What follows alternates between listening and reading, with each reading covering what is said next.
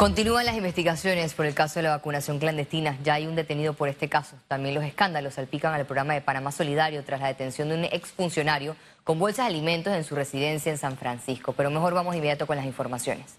El Ministerio Público confirmó que en Panamá se realizaron dos vacunaciones clandestinas. Hasta el momento solo hay una persona detenida. El procurador de la Nación encargado, Javier Caraballo, salió en defensa de los cuestionamientos por la reunión privada de colaboración con un grupo de abogados y justificó la no detención de la empresaria Denise Vega, organizadora de la vacunación clandestina en Coco del Mar. La Procuraduría confirmó la reunión con Vega el 9 de junio, luego del allanamiento a los laboratorios clínicos Vidatec y Cordón de Vida. No hemos hablado de que se haya celebrado ningún acuerdo con eh, la señora Vega.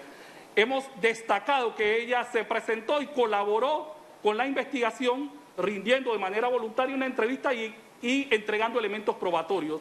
El expediente revela una vacunación clandestina el 1 de junio a 15 personas, dirigida por Celine de Eses, y otra el 7 de este mismo mes a 17 trabajadores del laboratorio clínico Vidatec en el edificio Coco del Mar Suiz, propiedad de Denise Vega la persona que se hacía pasar por doctor y otra persona a la cual estamos buscando se hacían pasar por doctores y ellos son los que ofrecieron en ambos casos las vacunas y quienes se presentaron eh, a las mismas, incluso quienes inyectaron a, la persona sin tener, a las personas sin tener ningún tipo de estudios de medicina. El Ministerio Público en su teoría del caso alega que no corresponden a dosis del Ministerio de Salud y que se trata de una estafa. Este fin de semana, ante el sistema penal acusatorio, se logró la detención provisional de Matías Pérez Escudero, quien se hacía pasar por médico. Se le acusa de los delitos de estafa, fe pública y ejercicio legal de la profesión. Eh, dejó consignado en audiencia eh, de múltiple, audiencia de imputación, la posibilidad de, eh, en el avance de las investigaciones, la formulación de otros cargos por eh, administración pública, incluso previendo la posibilidad de probarse de manera científica la posible comisión de un delito contra la salud pública. El ex fiscal Nestali Jaén, quien presentó una denuncia penal contra Vidatec, cuestionó el trabajo del Ministerio Público. El procurador, no sé si defendiéndola o no, manifestó que ella entregó unas tarjetas. Bueno, ¿y esas tarjetas por qué las tenía ella? ¿A santo de qué? ¿Y la vamos a premiar cómo? Así que no puede quedar impune esta situación. La Procuraduría ordenó que las personas vacunadas se sometan a pruebas del Instituto Conmemorativo Gorgas. Luego de la conferencia de prensa, otros involucrados en estas vacunaciones no autorizadas fueron entrevistados por la Fiscalía Anticorrupción. Félix Antonio Chávez, Econius. Y precisamente estos casos que se han dado en las últimas semanas han causado indignación. Piden a las autoridades celeridad y resultados en las investigaciones tras los escándalos de corrupción. Gremios como la Cámara de Comercio piden que en las investigaciones como la vacunación clandestina y el desvío de bolsas de comida de Panamá Solidario hayan resultados, así como una verdadera fiscalización.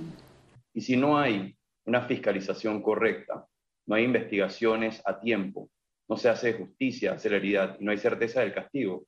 Nosotros seguiremos viendo cómo se vienen dando los casos, porque simplemente aquí eh, sigue reinando la impunidad, sigue habiendo eh, escándalo y vamos tapando escándalo sobre escándalo. Organizaciones no gubernamentales piden transparencia y control. Yo creo que no podemos quedarnos en ver lo que sabemos, es decir, el pequeño caso que se detectó. Hay que pensar en la enorme cantidad de cosas que deben estar pasando que no sabemos. Porque mientras el sistema siga articulado temporalmente como está, no hay controles previos, no hay controles posteriores y cuando no hay controles hay abuso. Llegamos a un punto en el que en el que hay un Estado fallido, en el que las instituciones no cumplen su rol, sino todo lo contrario, simplemente se aprovechan de la falta de transparencia, de la opacidad en el manejo de los fondos públicos, en este caso específicamente de las bolsas de comida, según miembros de la sociedad civil, estos casos afectan la imagen de confianza del gobierno. Keren Pérez, Econews. Por su parte, el gobierno reconoció que necesita fortalecer las auditorías de las bolsas de Panamá Solidario de comiso del Ministerio Público. Este fin de semana se sumó un nuevo escándalo a la gestión del gobierno en pandemia. La Fiscalía Anticorrupción halló bolsas de comida del programa Panamá Solidario en una residencia en San Francisco. Por ese delito contra la administración pública, aprendieron al ingeniero Julio Caballero, quien resultó ser funcionario público. Este lunes, el Ministerio de Obras Públicas informó en un comunicado que Caballero renunció a su cargo en la institución. Por su parte, voceros del gobierno reconocieron que se necesita fortalecer las auditorías en este programa de ayuda social. Pero importante señalar que todas las bolsas que salen de Atlapa y son distribuidas llevan una trazabilidad, llevan actas y llevan firmas de funcionarios y de los particulares que a veces las reciben. Por eso es importante que eh, dejemos que el Ministerio Público haga la investigación y sobre todo que también tenga el derecho a defenderse, esa legítima defensa que está consagrada en la Constitución. Caiga quien caiga. Nosotros hemos establecido esa línea eh, de manera unánime el día de ayer ante la Comisión Interministerial y nosotros vamos no solamente a esperar a ver qué ocurre en el Ministerio Público, vamos a ser proactivos, proactivos con las investigaciones que se están llevando por parte de la Fiscalía Anticorrupción en estos momentos. Adicional, este lunes llegó al Ministerio Público un camión de Panamá solidario para retirar los productos decomisados el fin de semana. Ciara Morris, Econews. Ahora entramos en materia de salud. El exministro consejero de Salud, Temístocles Díaz, aseguró en el programa Radiografía que ya estamos en la tercera ola de COVID-19 en el país. Tenemos semanas de estar ya en esta tercera ola, que es una ola de baja intensidad y va a mantenerse así de baja intensidad por el resto del tiempo. Esto va a ser una endemia y va a quedar con una prevalencia manejable. Eh, lo importante son la capacidad hospitalaria. Eso es, lo relevante. Nosotros estuvimos al borde del colapso meses atrás en el año pasado.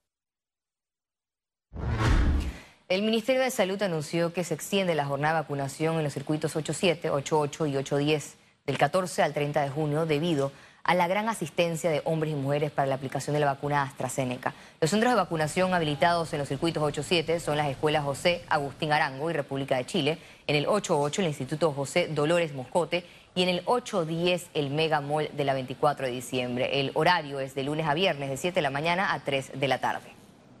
Tienen que sacar la cita porque así es la única manera que vas a garantizar que cuando llegues al centro de vacunación te vas a vacunar. Sin embargo, si tú puedes llegar a tu centro de vacunación y sale que no tiene cita programada, pero con tu número de cédula se va a verificar eso. Pero tienen que sacar la cita para poder garantizar las vacunas que se van a aplicar. La Autoridad Nacional de la Innovación Gubernamental ha recibido más de 15 reportes de casos de personas fallecidas que aparecen en el sistema como vacunadas contra el COVID-19. Ya hemos recibido siete reportes nuevos. Eh, es importante que sepamos de que detrás de todo esto, de, los, 15 casos que hemos analizado, han sido errores humanos eh, propios de, un porcentaje muy bajo. Si nosotros dividimos esto entre 300.000 veces que han digitado, el porcentaje de error humano es bastante bajo. Sin embargo, ya nosotros habíamos previsto esta situación, por lo cual eh, hemos puesto en la página de Panamá Digital que las personas puedan poner su reporte. Autoridades anunciaron que se suspenderá temporalmente el diálogo nacional por la Caja de Seguro Social.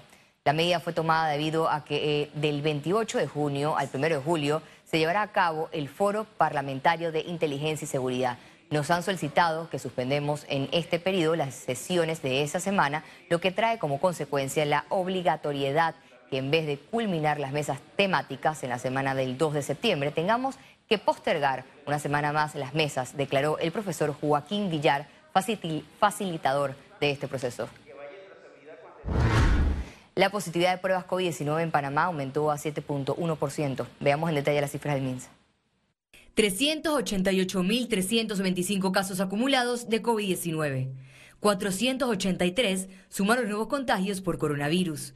492 pacientes se encuentran hospitalizados, 66 en cuidados intensivos y 426 en sala.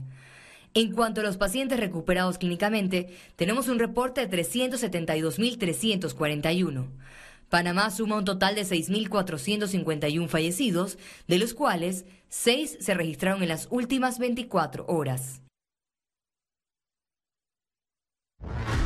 Los panameños sienten mayor confianza de acudir a supermercados y restaurantes mientras no de enviar a sus hijos a las escuelas, reportó la encuestadora Ipsos.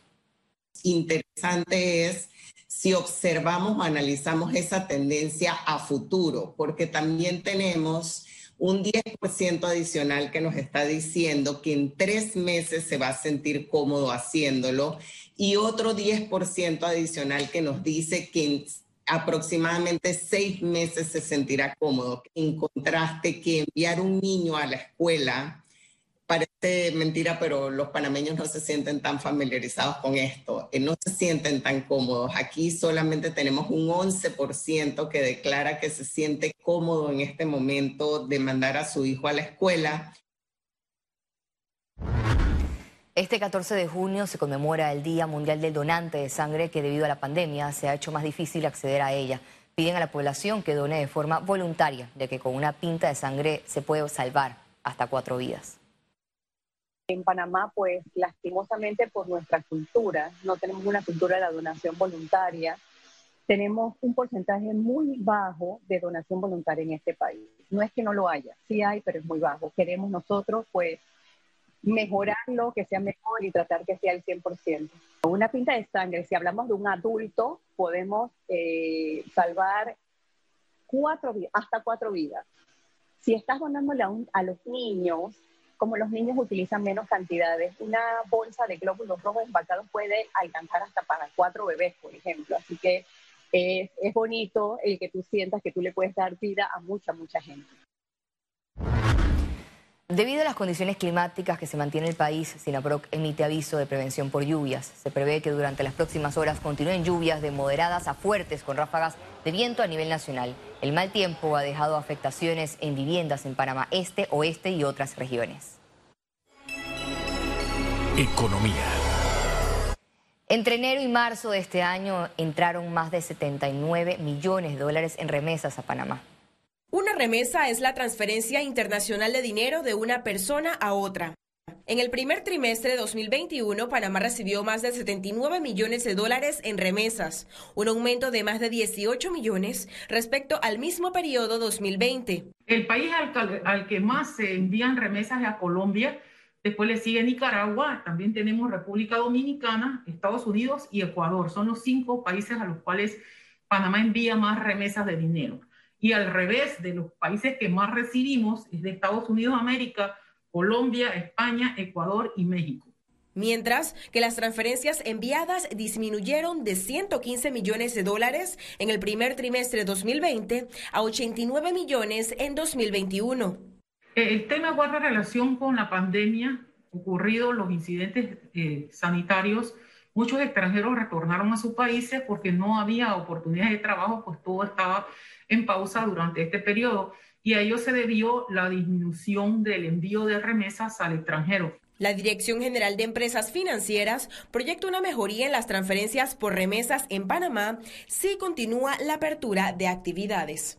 Ciara Morris, Econews.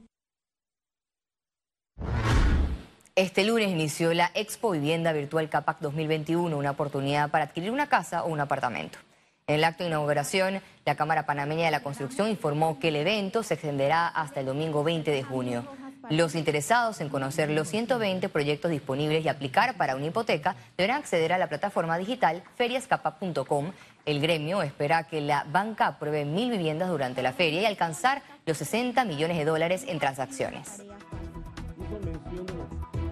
Al regreso, internacionales. Quédese con nosotros, ya volvemos.